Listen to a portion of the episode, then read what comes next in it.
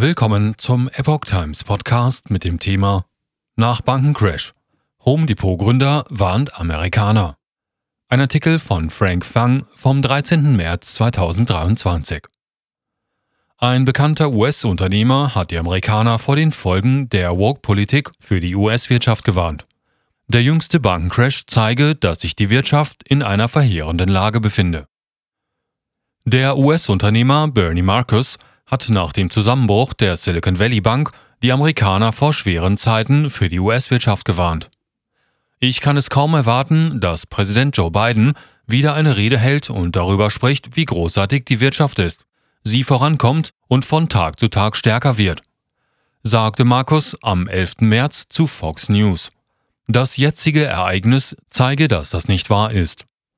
Vielleicht wacht das amerikanische Volk endlich auf und begreift, dass wir in sehr harten Zeiten leben und dass eine Rezession vielleicht schon begonnen hat. Wer weiß, aber es sieht nicht gut aus. So der Miteigentümer des Unternehmens Home Depot.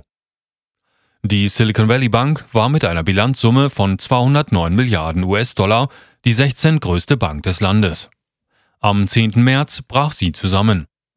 Nachdem Einleger aus Sorge um die Solvenz der Bank eilig Geld abgehoben hatten.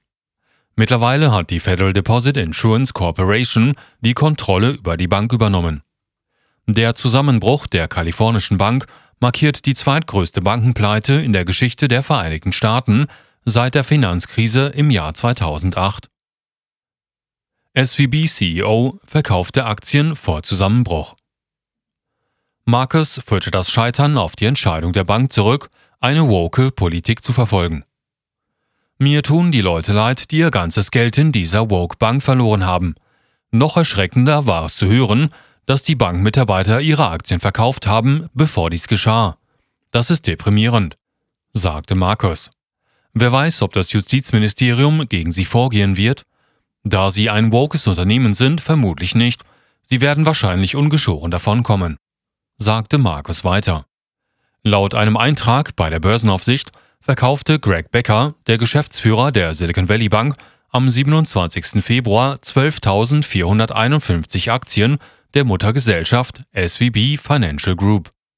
Die SVB hatte im Januar 2022 angekündigt, bis zum Jahr 2027 mindestens 5 Milliarden Dollar in Form von Krediten, Investitionen und anderen Finanzierungen für Unternehmen bereitzustellen, die an der Dekarbonisierung der Energie- und Infrastrukturindustrie arbeiten und den Übergang zu einer nachhaltigen, emissionsfreien Wirtschaft beschleunigen, so das Unternehmen.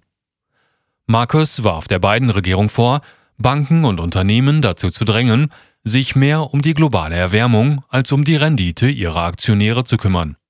Diese Banken werden schlecht geführt, weil sie sich alle auf Diversität und andere Themen konzentrieren und nicht auf das, was sie tun sollten, nämlich die Rendite der Aktionäre. So Markus.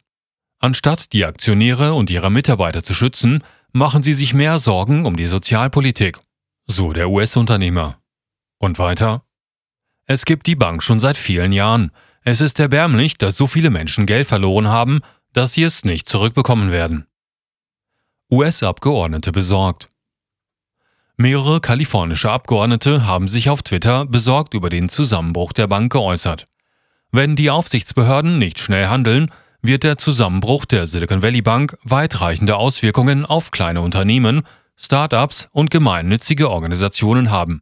Und auch auf unsere Wirtschaft im Allgemeinen, schrieb der demokratische Senator Alex Padilla. Padilla fügte hinzu, dass er mit Beamten der Verwaltung und des Finanzministeriums in Kontakt stehe, um eine schnelle Lösung zu gewährleisten.